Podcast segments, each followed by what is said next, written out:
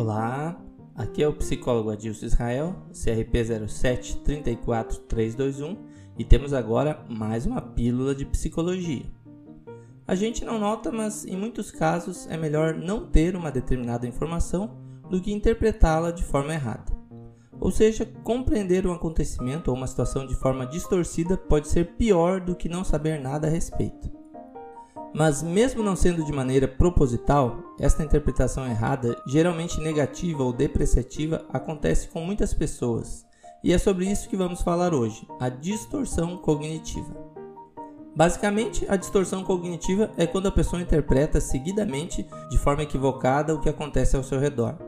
Por consequência, isso gera diversos problemas e prejuízos, não apenas para si mesmo, mas também aos demais à sua volta. Geralmente, essa distorção cognitiva está ligada a uma baixa autoestima, mas também pode ser um sintoma de depressão ou ansiedade. Denuncia depressão quando tudo o que acontece ou aconteceu é por sua culpa, e serve como alerta de ansiedade quando a pessoa acredita que o pior sempre vai acontecer. Isso porque o ser humano, de um modo geral, pensa sobre sua realidade momentânea, mas também revive o passado e anseia pelo seu futuro. Embora convivam com uma realidade que muitas vezes foge ao seu controle, o popularmente não tem nada a ver com ela, a pessoa confunde o real sentido das coisas e pensa que tudo de ruim que acontece diz algo ao seu respeito. Vale dizer que qualquer pessoa pode ter uma distorção cognitiva aqui ou ali, mas quando isso é demais, merece ser tratado com a devida atenção. Uma das consequências mais comuns das distorções é o isolamento social que o indivíduo impõe a si mesmo. Assim, a pessoa acaba construindo barreiras ao seu redor e acredita não ser querido pelos demais.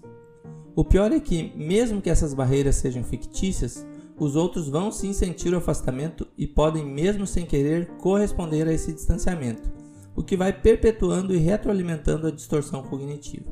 Ou seja, a distorção cognitiva serve de alimento para que impressões igualmente equivocadas se formem na vida do indivíduo em diversos contextos. Como podemos ver, as distorções cognitivas podem não só vir de uma ansiedade ou depressão, mas também pode causar muita ansiedade e tristeza. A pessoa pode experimentar medos injustificáveis, sentir-se seguidamente frustrada e gerar outros tipos de comportamentos, como por exemplo generalizações, pensando que porque algo deu errado tudo vai dar errado, se uma coisa é ruim tudo vai ser ruim, personalização, quando a pessoa se apropria da culpa, acontecimento comum de pais que se responsabilizam pelo fracasso dos filhos, o famoso achismo, que aparece tanto como adivinhação dos pensamentos, quando a pessoa acredita que sabe o que os outros pensam, adivinhação dos motivos, quando a pessoa fala algo do tipo eu sei bem que ele fez aquilo para me atingir, e ainda a adivinhação do futuro, quando a pessoa tem certeza que sabia que tudo ia dar errado. A parte boa é que a distorção cognitiva tem tratamento. Mas embora possamos sim ajudar uns aos outros, é bom saber que a mudança é uma porta que se abre a partir de dentro ou seja, funciona muito melhor quando parte da própria pessoa.